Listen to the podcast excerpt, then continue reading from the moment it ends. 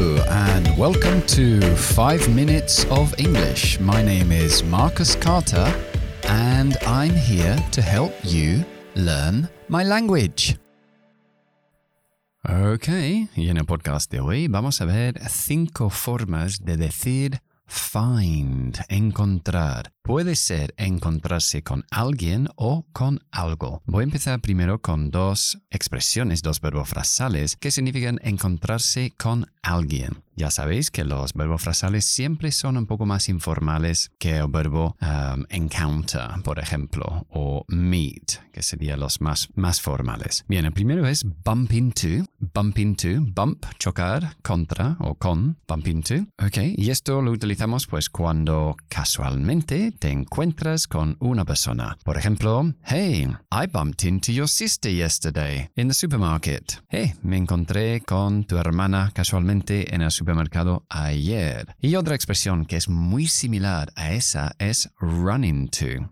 En realidad es igual, run into. Okay, so I'm going to cross the road because I don't want to run into my maths teacher. Voy a cruzar la calle porque no quiero encontrarme con mi profesor de matemáticas. I don't want to run into my maths teacher. Bien, y otros tres que son muy parecidos también, pero no las utilizamos uh, tanto con personas, sino más con cosas. El primero es come across. Okay, come across. So I came across a really interesting website to help you learn English yesterday. Me encontré por casualidad una página web muy interesante para ayudarte a aprender inglés. I came across a really interesting website. Otra forma de decir más o menos lo mismo es stumble upon. To stumble es tropezarse. To stumble upon. So I stumbled upon some old photos while I was cleaning out the cupboard. Me encontré con unas, unas fotos viejas mientras estaba haciendo limpieza en el armario. Y la última es chance upon. Chance upon también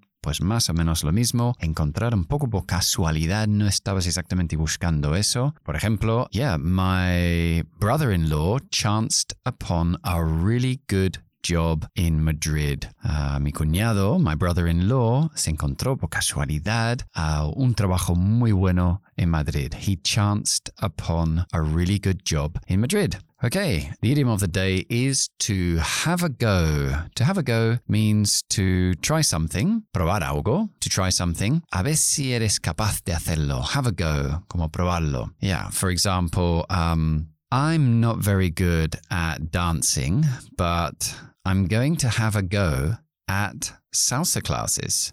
No se me da muy bien bailar, pero voy a probar clases de salsa. Ok, eso es todo por hoy. I hope you enjoyed the program. Recuerda que estoy en Instagram todos los días, Carter School of English, con el mini vídeo, con el texto del podcast y con un gráfico del, del idiom. Y ahora también estoy en TikTok.